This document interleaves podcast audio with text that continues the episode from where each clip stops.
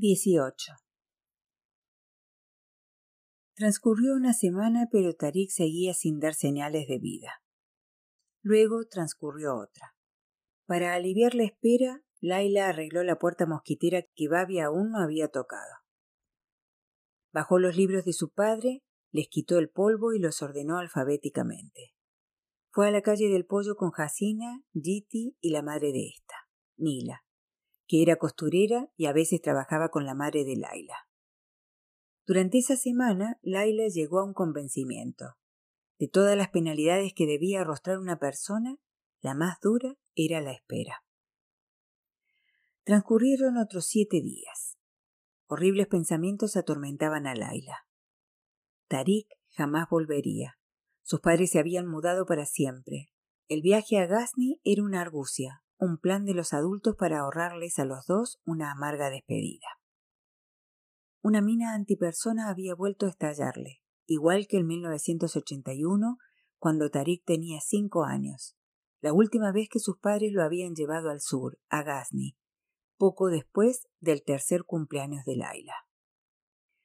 Tarik había tenido la suerte de perder solo una pierna, la suerte de haber sobrevivido.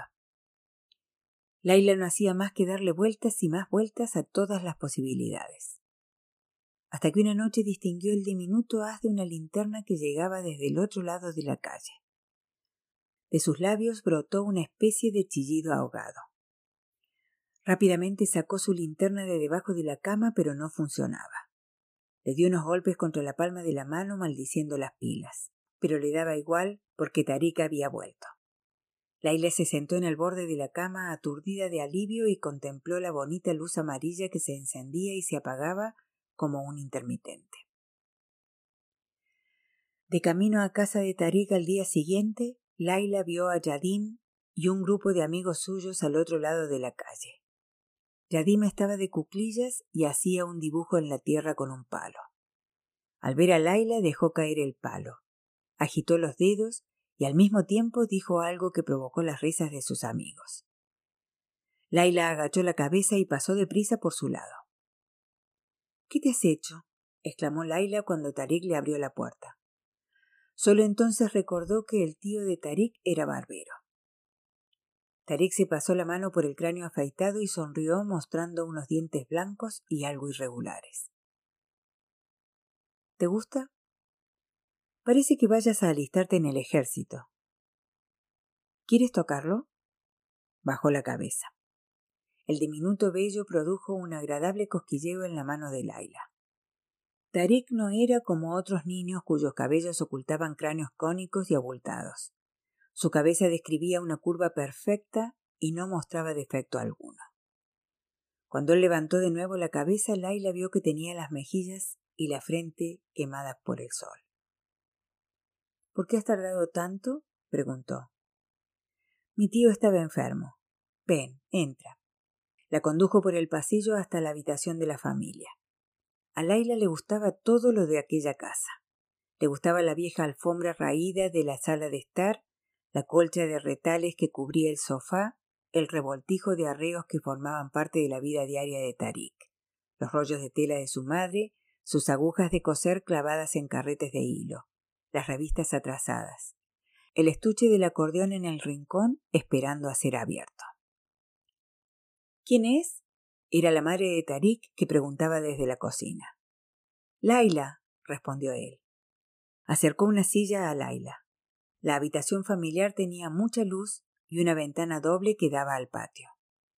En el alféizar había tarros vacíos en los que la madre de Tarik guardaba la berenjena en vinagre y la mermelada de zanahoria que preparaba ella misma. Te refieres a nuestra Aros, nuestra nuera, anunció su padre entrando en la habitación. Era carpintero, un hombre enjuto de pelo blanco, de sesenta y pocos años. Le faltaban algunos dientes de delante, y tenía los ojos llenos de arrugas y un poco achinados de las personas que pasan la mayor parte de su vida al aire libre. Abrió los brazos y Laila, al echarse en ellos, inspiró el agradable y familiar olor del serrín. Se besaron en las mejillas tres veces. Tú sigue llamándola así y dejará de venir a esta casa, advirtió su mujer al pasar por su lado. Llevaba una bandeja con un cuenco grande, un cucharón y cuatro escudillas. Depositó la bandeja sobre la mesa. No hagas caso a este viejo. Le tomó la cara entre las manos. Me alegro de verte, cariño. Ven, siéntate. He traído fruta en remojo. La mesa era grande y estaba hecha de una madera ligera y sin pulir. La había fabricado el padre de Tarik, igual que las sillas. Estaba cubierta por un mantel de vinilo verde con pequeñas lunas y estrellas magenta. Había una pared llena de fotografías de Tarik a distintas edades. En la más antigua tenía las dos piernas. Me ha dicho Tarik que su hermano está enfermo, comentó Laila al padre de su amigo, hundiendo la cuchara en su cuenco de uvas, pistachos y albaricoques en remojo. Sí, dijo él mientras encendía un cigarrillo. Pero ahora ya está bien. Yo creo Yoda. Gracias a Dios. Tuvo un ataque al corazón. El segundo, intervino la madre lanzando a su marido una mirada reprobatoria. Él lanzó una bocanada de humo mientras guiñaba un ojo a Laila, y ella volvió a pensar, como en tantas otras ocasiones, que los padres de Tarik podían pasar fácilmente por sus abuelos, ya que el niño había nacido cuando su madre pasaba ya de los cuarenta. ¿Cómo está tu padre, cariño? preguntó la madre mirándola por encima de su cuenco. Desde que Laila la conocía, la madre de Tarik siempre había llevado peluca. Una peluca que se estaba volviendo de un apagado color violáceo con los años. Ese día la llevaba inclinada sobre la frente y Laila veía asomar el pelo gris de las patillas. Algunos días la llevaba mucho más arriba. Sin embargo, nunca le había parecido que tuviera un aspecto ridículo. Lo que veía era un rostro sereno y seguro de sí mismo que había bajo la peluca, con sus ojos inteligentes y sus modales agradables y temperados. Está bien, contestó. Sigue en Silo, por supuesto. Está bien. ¿Y tu madre? Tiene días buenos y otros malos, lo de siempre. Sí, convino la madre de Tarik pensativamente dejando la cuchara en el recipiente. Debe ser muy duro, terriblemente duro para una madre verse separada de sus hijos. ¿Te quedas a comer? preguntó Tarik. Tienes que quedarte, dijo la madre. Habrá yorgua. No quiero ser una mosajem. ¿Molestia tú? dijo la madre. ¿Estamos solo un par de semanas fuera y te vuelves tan formal con nosotros? De acuerdo. Me quedaré, accedió Laila sonriente, ruborizándose. Decidido entonces. Lo cierto era que a Laila le gustaba tanto comer en casa de Tarik como le desagradaba ir a la suya. En casa de Tarik nadie comía solo, siempre se hacía en familia. A Laila le gustaban los vasos de plástico violeta que usaban y el gajo de limón que siempre flotaba en la jarra de agua. Le gustaba que todas las comidas empezaran con un cuenco de yogur fresco y que le echaran zumo de naranjas amargas a todo, incluso al yogur, y que se lanzaran pullas inofensivas unos a otros. Durante las comidas la conversación siempre era fluida. A pesar de que Tariq y sus padres eran de la etnia pastún, hablaban en farsi cuando Laila estaba con ellos, aunque ella entendía bastante bien el pastún ya que lo había aprendido en el colegio. Babi decía que había tensiones entre su gente, los tayikos, que eran una minoría, y la gente de Tariq, los pastunes, que eran el grupo étnico más numeroso de Afganistán. Los tayecos siempre se han sentido despreciados, le había explicado Babi. Los reyes pastunes han gobernado este país durante cerca de 250 años, Laila, y los tayikos solo durante nueve meses en 1929. ¿Y tú? había preguntado Laila. ¿Te sientes despreciado, Bab? Él se había limpiado las gafas con el borde de la camisa antes de contestar. Para mí, todo eso de yo soy tallico y tú eres pastún y él es hazara y ella es uzbeca no son más que tonterías, y muy peligrosas, por cierto. Todos somos afganos, y eso es lo que debería importarnos. Pero cuando un grupo gobierna a los demás durante tanto tiempo, hay desprecio, rivalidades.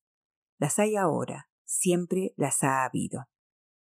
Tal vez fuera así, pero Laila nunca tenía esa impresión cuando estaba en casa de Tarik, donde tales cuestiones no se planteaban.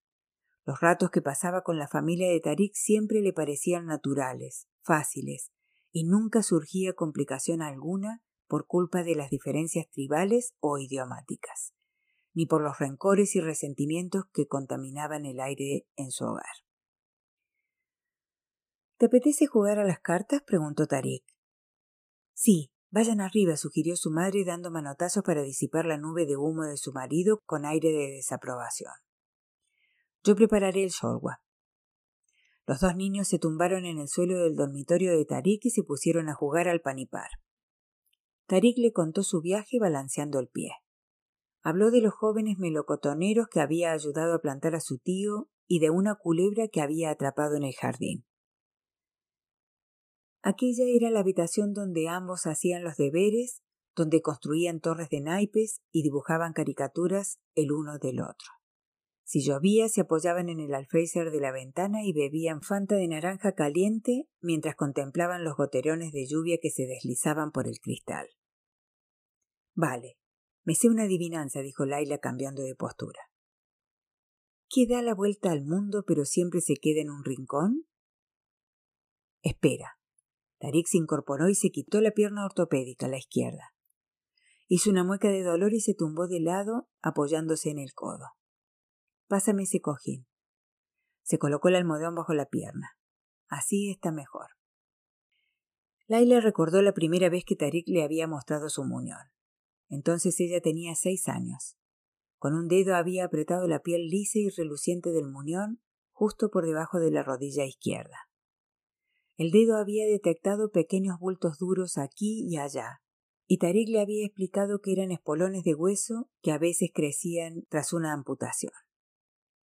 Ella le había preguntado si le dolía y él le había explicado que al final del día, en ocasiones, se le hinchaba y no encajaba bien en la prótesis, como un dedo en un dedal. También me escuece sobre todo cuando hace calor. Entonces me salen sarpullidos y ampollas, pero mi madre tiene cremas para aliviarme.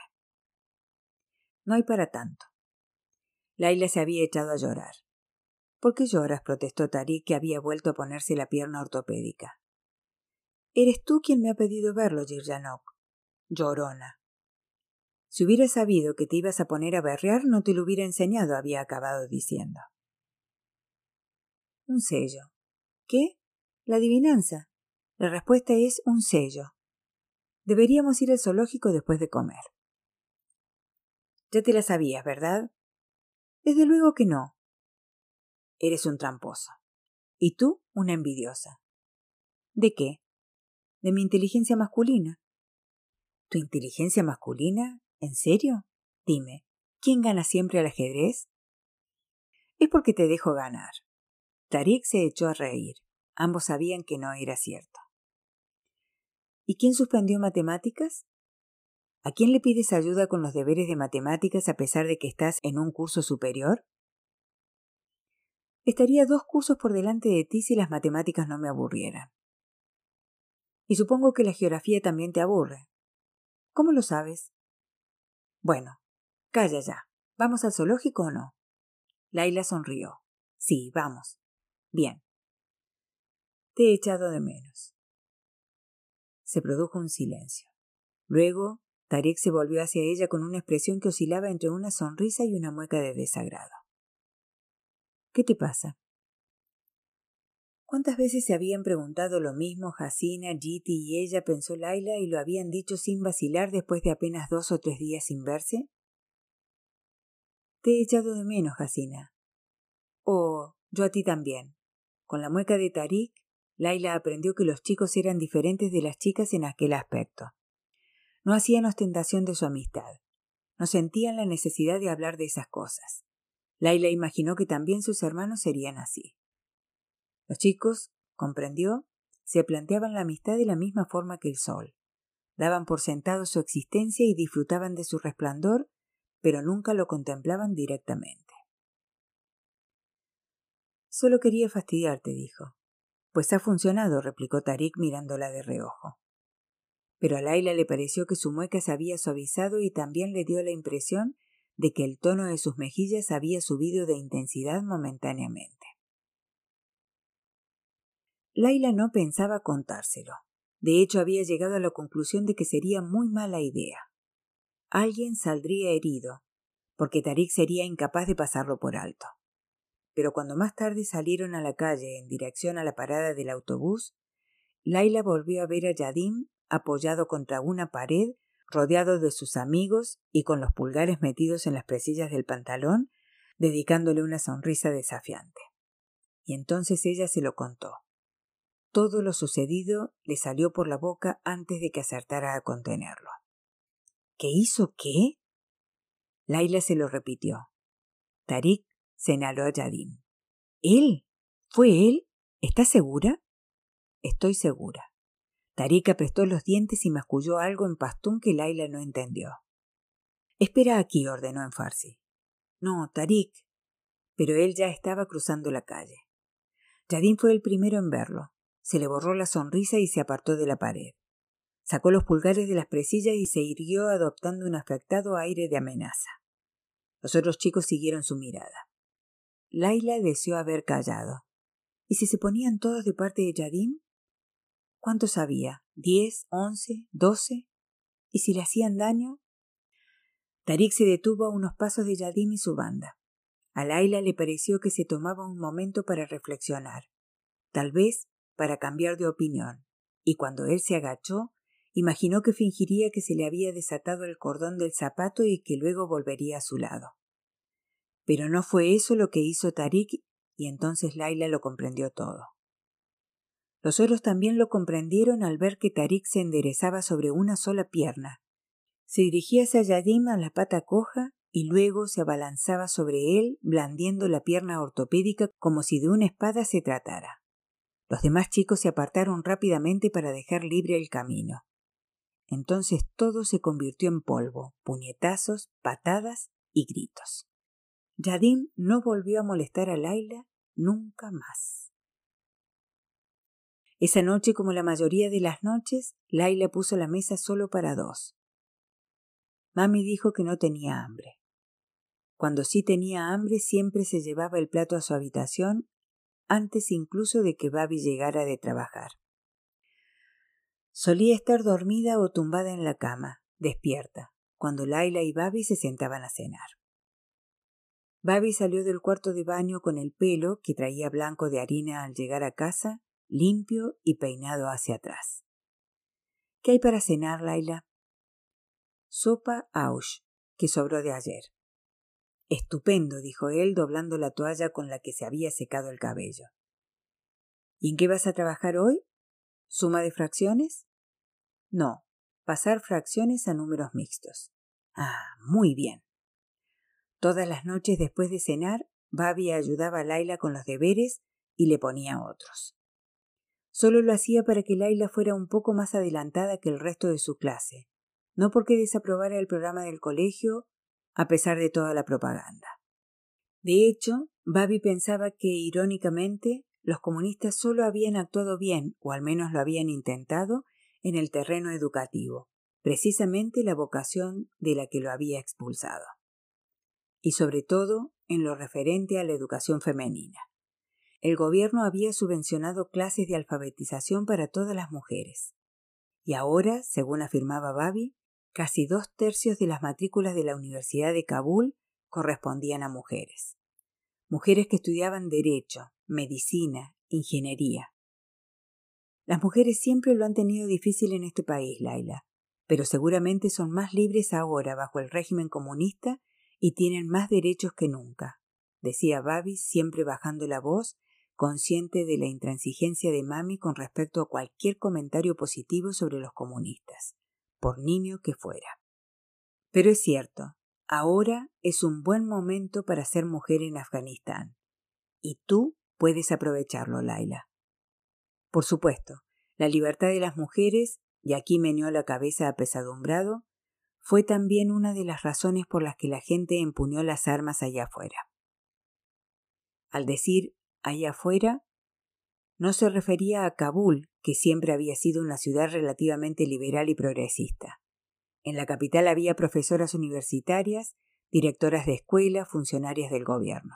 No, Babi se refería a las áreas tribales, sobre todo a las regiones pastunes del sur o del este, cerca de la frontera con Pakistán, donde raras veces se veían mujeres por la calle, si no era con burka y acompañadas por algún varón.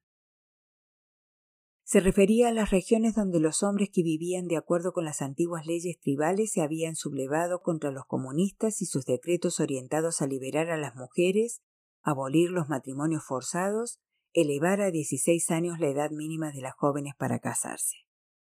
Allí los hombres consideraban un insulto a sus tradiciones ancestrales, decía Babi, que el gobierno, un gobierno ateo por añadidura, les dijera que sus hijas debían abandonar el hogar para ir a estudiar y trabajar rodeada de hombres. Dios nos libre, solía exclamar Babi sarcásticamente.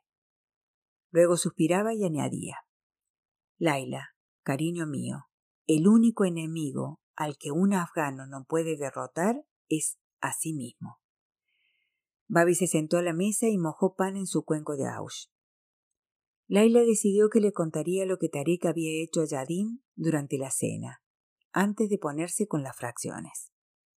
Pero finalmente no tuvo oportunidad de hacerlo porque justo entonces llamaron a la puerta y un desconocido se presentó en su casa con noticias.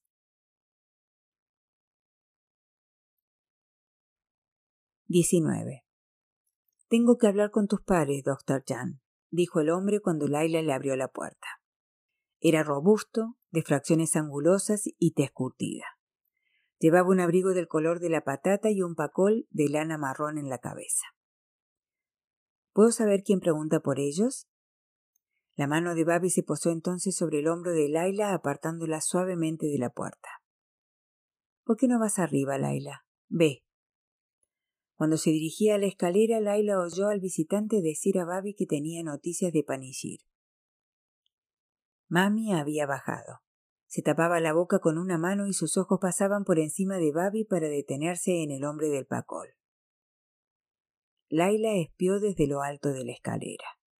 Vio que el desconocido se sentaba con sus padres y se inclinaba hacia ellos. Pronunció unas palabras en voz baja. Entonces Babi se quedó blanco como el papel, cada vez más blanco, y se miró las manos, y Mami empezó a chillar y chillar y tirarse del pelo. A la mañana siguiente, el día del fatija, un tropel de vecinas irrumpió en la casa y se ocupó de los preparativos del yatn que se celebraría después del funeral. Mami se pasó la mañana sentada en el sofá estrujando un pañuelo entre los dedos, con el rostro abotargado. La atendían un par de mujeres llorosas que se turnaban para darle palmaditas cautelosas en la mano como si mami fuera la muñeca más preciosa y frágil del mundo, aunque ella no parecía consciente de su presencia. Laila se arrodilló ante su madre y le tomó las manos. Mami. Su madre bajó la mirada, parpadeó. Nosotros nos ocuparemos de ella, Laila Jan, señaló una de las mujeres con aire de suficiencia. Laila había asistido a funerales en los que había mujeres como aquellas, mujeres que disfrutaban con todo lo que se relacionaba con la muerte, consoladoras oficiales que no permitían que nadie se entrometiera en lo que consideraban su deber. Nosotras nos ocupamos de todo. Tú ve a hacer alguna cosa, niña. Deja tranquila a tu madre. Al verse marginada, Laila se sintió inútil. Fue pasando de una habitación a otra. Se entretuvo un rato en la cocina. Una alicaída Jacina, lo que no era normal en ella, se presentó con su madre. También llegaron Jiti y la suya. Cuando Jiti vio a Laila, se precipitó hacia ella, la rodeó con sus flacos brazos y le dio un largo abrazo con una fuerza sorprendente. Cuando se apartó, tenía los ojos llenos de lágrimas. Lo siento mucho, Laila dijo. Ella le dio las gracias. Las tres niñas se sentaron en el patio hasta que una de las mujeres les encomendó la tarea de lavar vasos y poner platos en la mesa.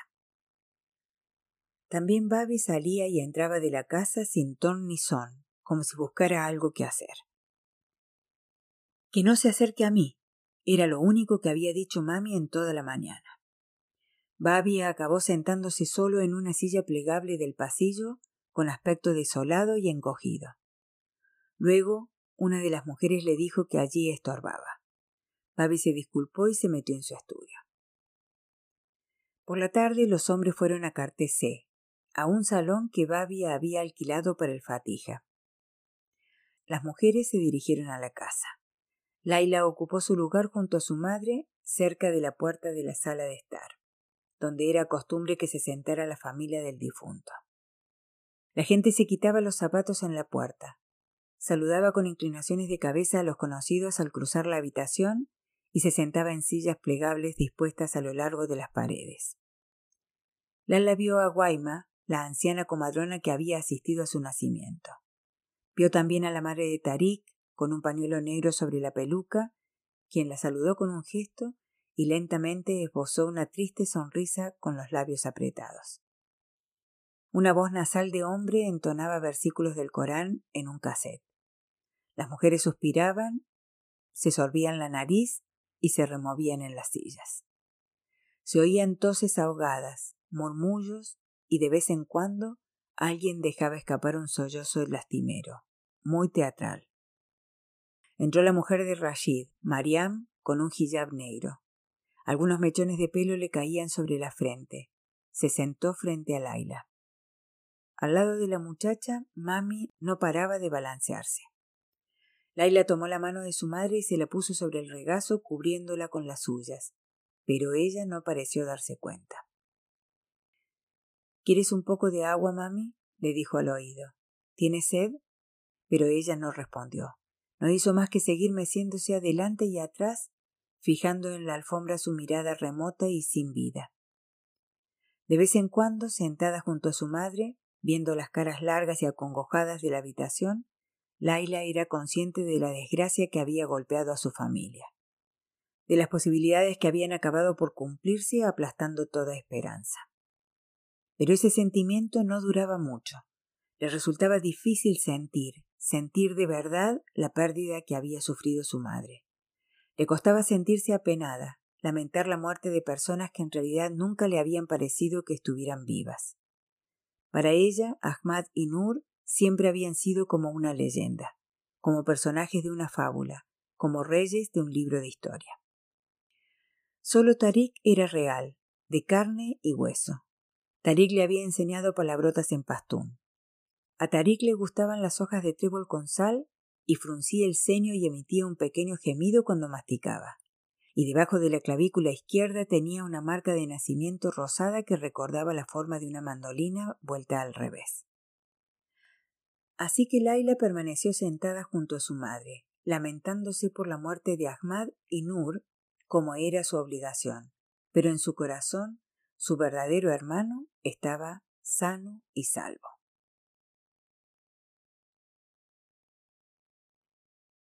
20.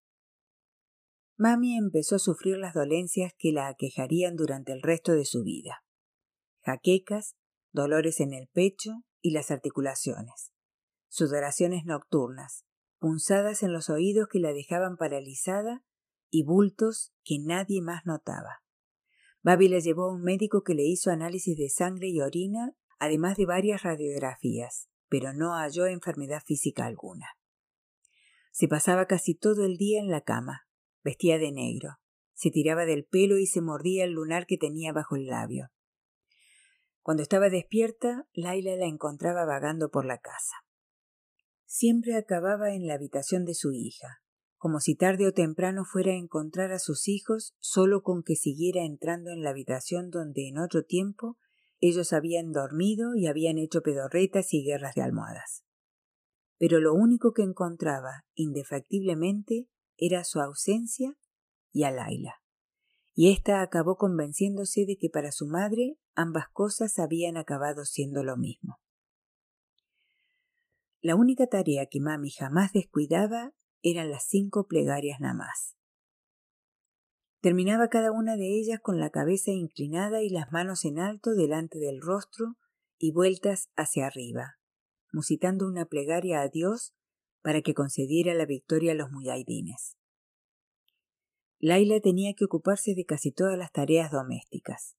Si no limpiaba, acababa encontrando su ropa, zapatos, bolsas de arroz abierta, latas de judías y platos sucios esparcidos por todas partes.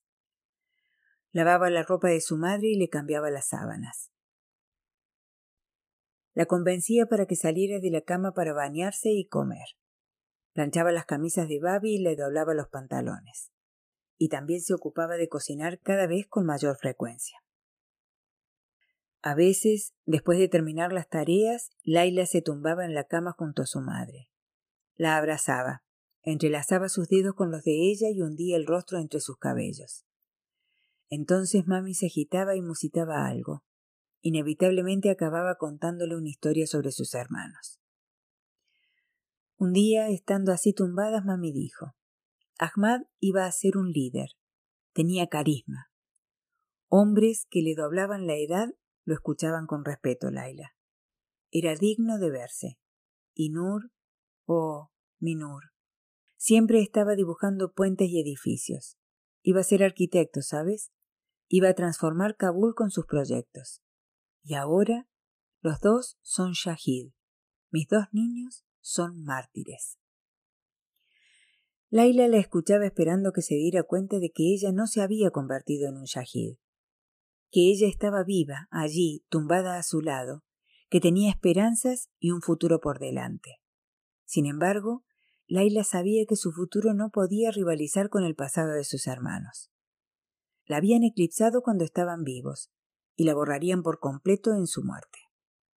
Mami se había convertido en la conservadora del museo de su vida, y Laila no era más que una mera visitante, un receptáculo para su mito, el pergamino sobre el que Mami quería escribir su leyenda.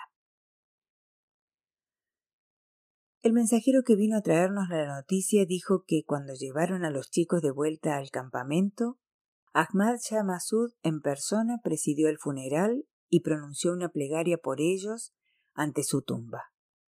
Fíjate cómo eran tus jóvenes y valientes hermanos, Laila, que hasta el comandante Masud, en persona, el león de Panishir, que Dios lo bendiga, presidió su funeral. Mami se tumbó de espaldas y Laila cambió de postura para descansar la cabeza sobre el pecho de su madre. Algunos días, prosiguió Mami con voz ronca, escucho el tic-tac del reloj del pasillo. Entonces pienso en todos los segundos y minutos y horas y días y semanas y meses y años que me esperan. Y todos sin mis hijos. Y entonces no puedo respirar como si alguien me aplastara el corazón con los pies, Laila. Y me siento tan débil que lo único que deseo es tirarme en alguna parte. Ojalá pudiera hacer algo, dijo Laila con sinceridad, pero sus palabras sonaron trilladas, superficiales, como el consuelo simbólico de un amable desconocido. Eres una buena hija, murmuró Mami tras emitir un hondo suspiro. Y yo no he sido demasiado buena madre para ti. No digas eso. Oh, es cierto. Lo sé y lo lamento, cariño mío. ¿Mami? ¿Mm? Laila se sentó y miró a su madre que ahora tenía mechones grises, y le sorprendió comprobar lo mucho que había adelgazado cuando siempre había sido más bien regordeta. Tenía las mejillas hundidas, la blusa le colgaba de los hombros y se le había formado un hueco entre el cuello y la clavícula. En más de una ocasión Laila había visto cómo le resbalaba la alianza en el dedo. Quería preguntarte una cosa. ¿Qué? Tú no. empezó. Laila lo había hablado con Jacina. Por sugerencia de su amiga, ambas habían vaciado el tubo de aspirinas por la alcantarilla. Habían escondido los cuchillos de cocina y los pinchos de kebab bajo la alfombra que había debajo del sofá. Jacina había encontrado una cuerda en el patio, y cuando Babi buscó sin éxito las cuchillas de afeitar, Laila tuvo que confesarle sus temores. Babi se sentó en el borde del sofá con las manos entre las rodillas. Laila esperaba de su padre alguna frase tranquilizadora, pero solo obtuvo una mirada perpleja y hueca. Tú no, mami. Tengo miedo de que. Lo pensé la noche que recibimos la noticia, admitió su madre. No te mentiré. También lo he pensado otras veces. Pero no, no te preocupes, Laila. Quiero ver el sueño de mis hijos convertido en realidad. Quiero ver el día en que los soviéticos vuelvan a su país, deshonrados, el día en que los muyahidines entren en Kabul victoriosos. Quiero estar aquí cuando eso ocurra, cuando Afganistán sea libre, porque así también mis hijos lo verán. Yo seré sus ojos. Mami se durmió enseguida dejando a Laila debatiéndose entre emociones contradictorias.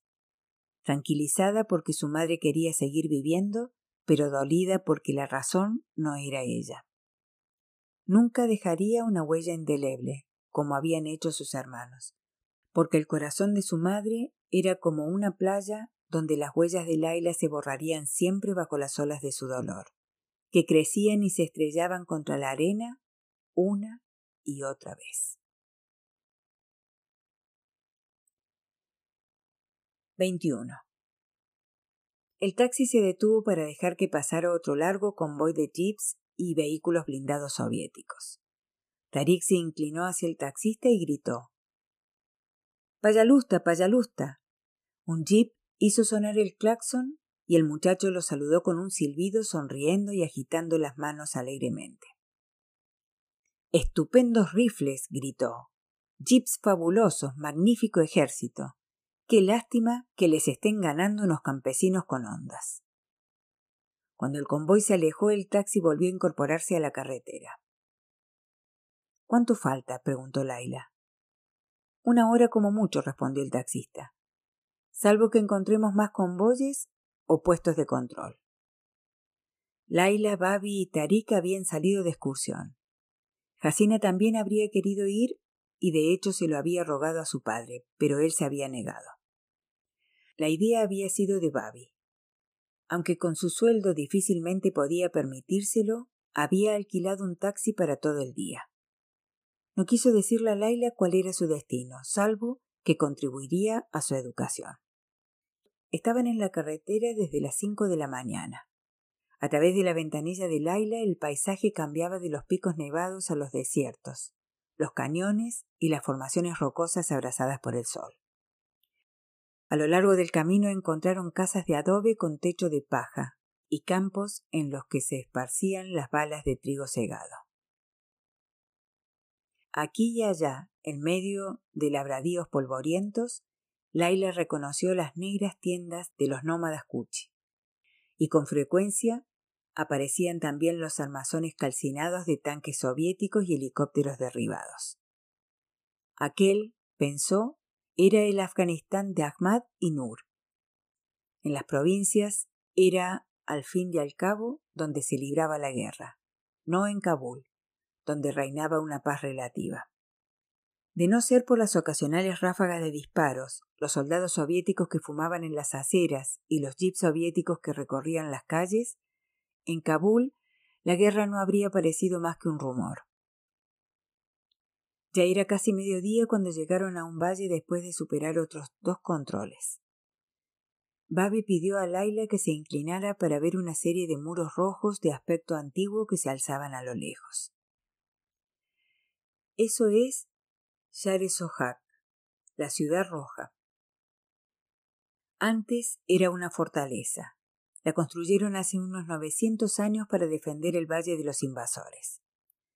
El nieto de Genghis Khan la atacó en el siglo XIII, pero lograron acabar con él. Tuvo que ser Gengis Khan en persona quien la destruyera. Y esa, mis jóvenes amigos, es la historia de nuestro país.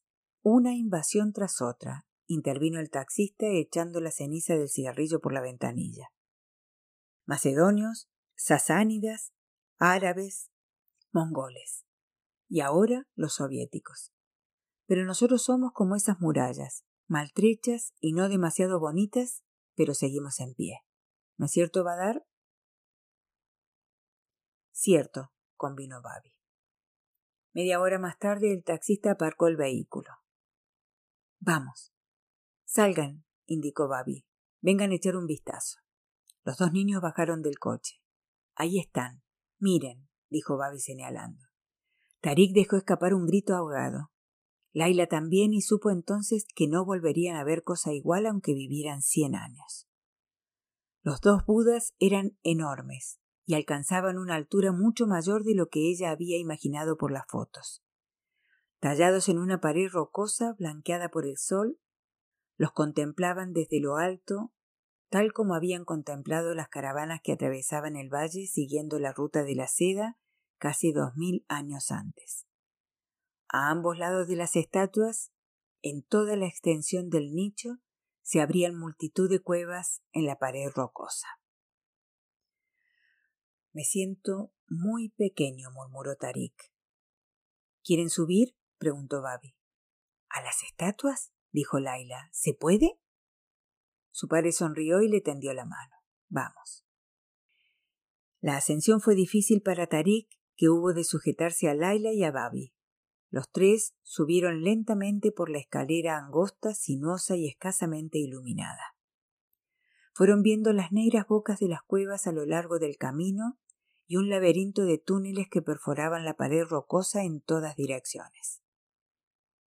Cuidado donde ponen los pies, dijo Babi, y su voz produjo un sonoro eco. El suelo es peligroso. En algunas partes la escalera se abría a la cavidad de los Budas. No miren hacia abajo, niños, miren hacia adelante todo el rato. Mientras subían, Babi les contó que en otros tiempos Bamiyan había sido un floreciente centro budista, hasta que cayó en manos de los árabes islámicos en el siglo XIX. Las paredes de arenisca eran el hogar de los monjes budistas que abrían cuevas en la roca para vivir en ellas y ofrecerlas como santuario a los cansados peregrinos. Los monjes, añadió, pintaban hermosos frescos en los techos y las paredes de sus cuevas. En cierto momento, explicó, llegó a haber cinco mil monjes viviendo en estas cuevas como eremitas. Tarik resollaba cuando llegaron a lo más alto. Babi también jadeaba, pero sus ojos brillaban de emoción. Estamos justo encima de las cabezas, señaló secándose la frente con un pañuelo. Desde ese saliente podemos asomarnos. Se acercaron muy despacio al escarpado antepecho y los tres, muy juntos, con el adulto en el centro, contemplaron el valle. Miren eso, exclamó Laila. Su padre sonrió. El valle de Bamillán estaba alfombrado de fértiles campos de cultivo. Babi les contó que eran de trigo de invierno y alfalfa, y también de patatas. Los campos estaban bordeados de álamos y atravesados por arroyos y acequias, en cuyas orillas vieron diminutas figuras femeninas arrodilladas haciendo la colada. El padre de Laila señaló los arrozales y los campos de cebada que cubrían las lomas. Era otoño y la muchacha divisó varias personas que vestidas con vistosas túnicas ponían a secar las cosechas en las azoteas de sus casas de adobe. La carretera principal que atravesaba el pueblo también estaba flanqueada de álamos. En ella había pequeñas tiendas, casas de té y barberos que trabajaban en ambas aceras. Más allá del pueblo, del río y los arroyos, Laila vio el pie de las colinas, árido y pardo, y más allá todavía el hindú Kush, con sus cumbres nevadas, que formaba parte del horizonte de Afganistán. El cielo parecía inmaculado de un azul perfecto. Qué silencio, comentó ella en voz baja. Veía ovejas y caballos diminutos, pero no oía sus balidos ni sus relinchos. Es lo que más me impresiona de este lugar, dijo Babi, el silencio, la paz. Quería que ustedes también lo experimentaran. Y también quería que vieran la herencia cultural de vuestro país, niños, para que aprendan de su rico pasado. Miren, algunos temas se los puedo enseñar yo, otros los aprenderán de los libros, pero hay cosas que, bueno, hay que verlas, hay que verlas y sentirlas. Miren, indicó Tarik, Vieron a un halcón que sobrevolaba el pueblo en círculos. ¿Alguna vez has traído a mami aquí arriba? preguntó Laila. Claro, muchas veces. Antes de que nacieran los chicos. Y después también. Tu madre era muy aventurera por entonces y muy vivaz. Era la persona más alegre y feliz que he conocido jamás. Sonrió al evocarlo. Tenía una risa muy especial. Te juro que me casé con ella por esa risa, Laila. Te avasallaba, te dejaba sin defensas.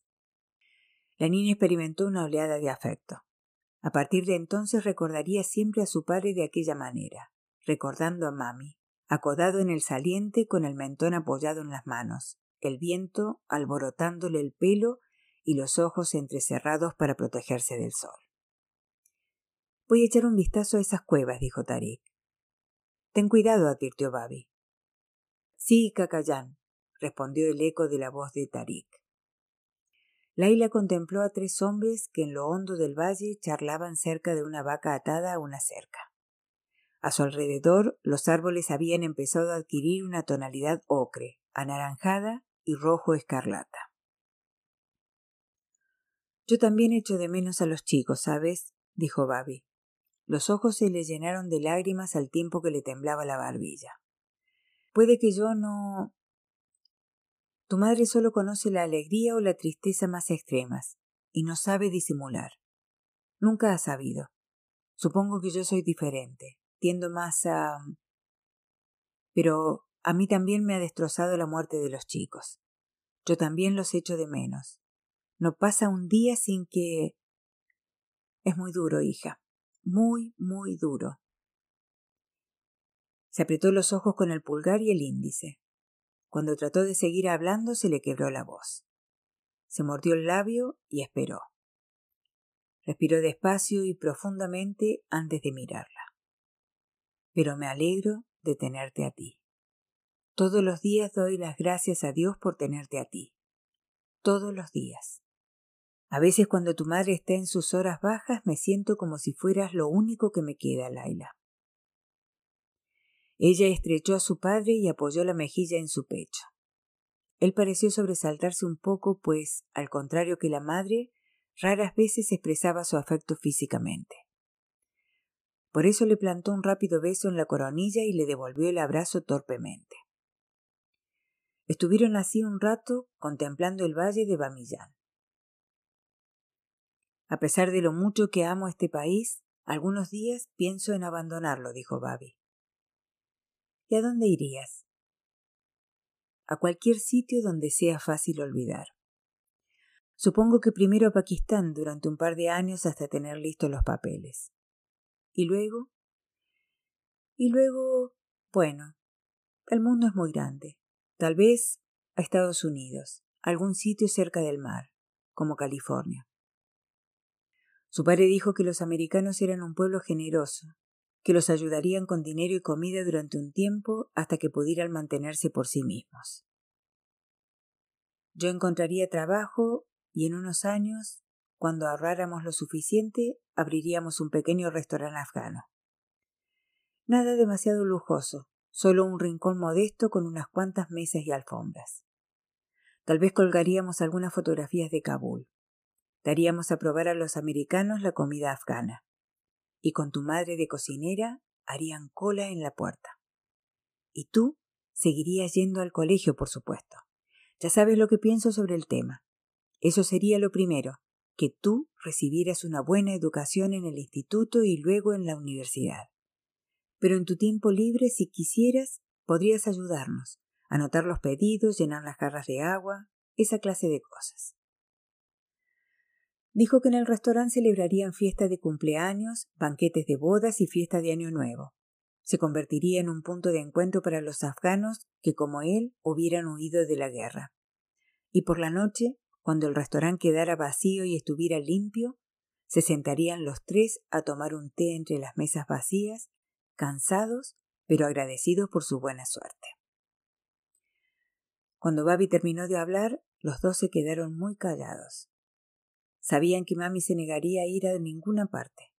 Abandonar el país había sido algo impensable mientras Ahmar y Nur estaban vivos, pero desde que se habían convertido en Shahid, hacer las maletas y salir corriendo sería una afrenta aún peor, una traición, como renegar del sacrificio que habían hecho.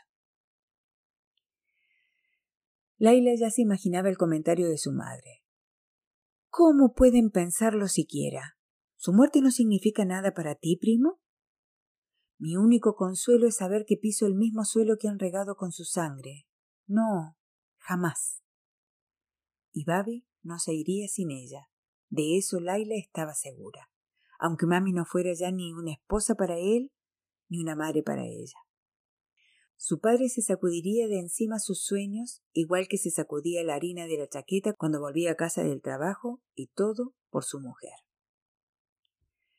La muchacha recordaba que en una ocasión su madre había dicho a su padre que se había casado con un hombre sin convicciones. Mami no lo entendía. No entendía que si se mirara a un espejo no descubriera en su propia imagen la única convicción inquebrantable de la vida de su marido.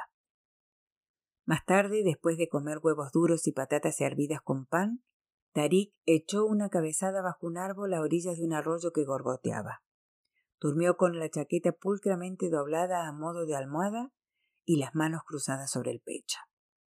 El taxista se fue al pueblo a comprar almendras. Babi se sentó bajo una acacia de grueso tronco para leer un libro. Laila sabía cuál era. Él mismo se lo había leído. Contaba la historia de un viejo pescador llamado Santiago, que atrapaba un enorme pez, pero cuando volvía a la orilla con su bote no quedaba nada del pez capturado, pues se lo habían comido los tiburones. La niña se sentó al borde del arroyo y metió los pies en el agua. Los mosquitos zumbaban sobre su cabeza y en el aire danzaba el polen de los álamos. Cerca de allí se oía el sonoro vuelo de una libélula. Vio los destellos del sol reflejado en sus alas mientras el insecto volaba de una brisna de hierba a otra. Fulgores violáceos, verdes y anaranjados. Al otro lado del arroyo, un grupo de chicos jazaras recogían bonigas secas de vaca y las echaban en unos sacos que llevaban a la espalda. Un burro rebuznó. Un generador se puso en marcha con un petardeo. La muchacha volvió a pensar en el sueño de su padre, algún sitio cerca del mar. Cuando estaban en lo alto de la efigie de Buda, Laila había ocultado algo a su padre, que se alegraba de que no pudieran irse por un motivo importante. Habría echado de menos a Jiti y su rostro serio, sí, y también a Jacina con su sonrisa maliciosa y sus payasadas. Pero sobre todo, Laila tenía demasiado presente el tedio insoportable de aquellas cuatro semanas que Tarik había pasado en Ghazni. Recordaba con excesiva viveza que el tiempo discurría infinitamente despacio, que ella se había arrastrado por los rincones sintiéndose perdida, sin rumbo. ¿Cómo iba a soportar una ausencia permanente? Tal vez era absurdo desear la compañía de una persona determinada en un país donde las balas habían abatido a sus propios hermanos. Pero no tenía más que recordar a Tarik abalanzándose sobre Yadin con su pierna ortopédica para que nada en el mundo le pareciera más sensato. Seis meses más tarde, en abril de 1988, Babi volvió a casa con una gran noticia. Han firmado un tratado, exclamó. En Ginebra, es oficial, se van. Dentro de nueve meses ya no habrá soviéticos en Afganistán. Mami, que estaba sentada en la cama, se encogió de hombros. Pero el régimen comunista seguirá, objetó. Najibullah es una marioneta de los soviéticos. No se irá a ninguna parte. No, la guerra continuará. Esto no es el final. Najibullah no durará mucho, aseguró Babi. Se van, mami, se van de verdad. Celébrenlo ustedes si quieren, pero yo no descansaré hasta que los muyahidines organicen un desfile de la victoria aquí, aquí mismo en Kabul.